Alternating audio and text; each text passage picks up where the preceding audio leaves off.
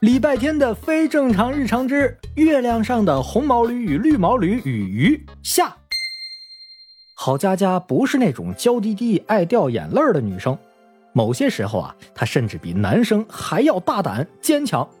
所以，当她红着眼睛跑回教室，并且趴在课桌上一动不动时，正在自习的同学们愣了一下，大家还没反应过来是怎么回事呢。其他几个一起去排练话剧的男生也回来了，一个个啊都垮着脸，一副不太开心的样子。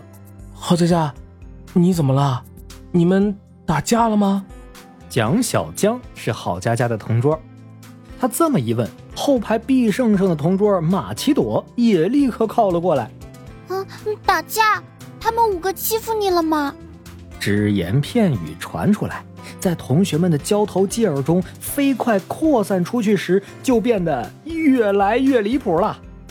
天哪，五个男生殴打一个女生，太过分了！你知道吗？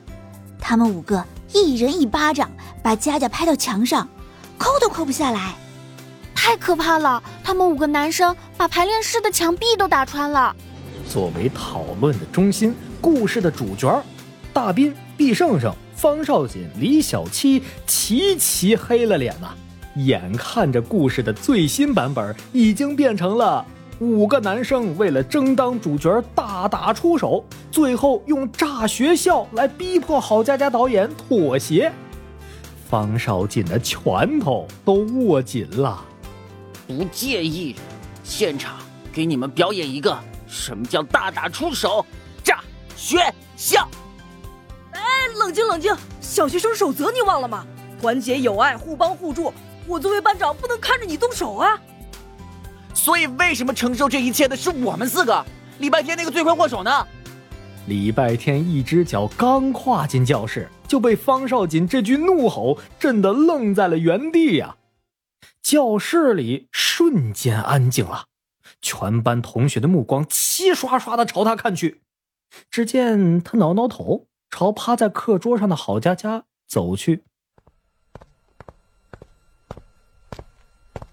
嗯，那个导演，你想跟我聊聊小丑鱼的驱逐方案吗？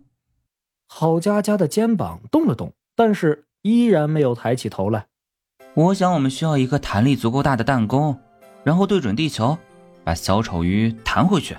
说到弹弓的话，桂树不是可以吗？这个方案立刻遭到了桂树精的扮演者方少锦的反对。不行，桂树太硬，没有弹力，会断的。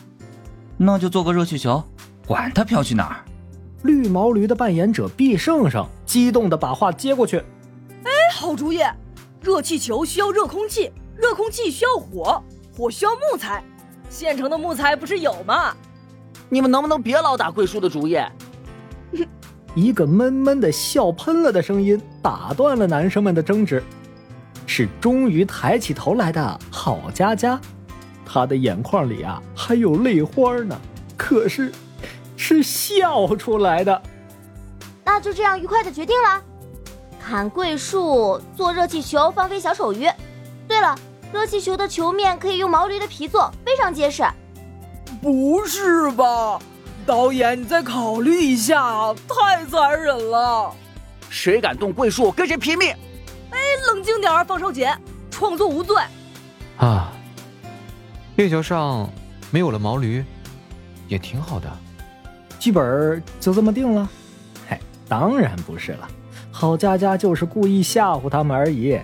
校园戏剧节的那天，在那个灯光明亮的舞台上，毛驴儿们用蹄子在月亮上。刨出一个坑，桂树精勾住了一朵路过的云，兔子把云朵拧出了一坑雨水，小丑鱼就在月亮上住下了，他们再也没有分开过。虽然演出结束了，但是你不觉得这个故事不科学吗？是不科学，那又怎样？那你还不是每一只兔子都爱吃胡萝卜？不是每一条鱼都要生活在大海里，没有人规定过吧？确实没有。小鸟可以叼着石子填平东海吗？天狗可以吃掉月亮吗？猴子可以大闹天宫吗？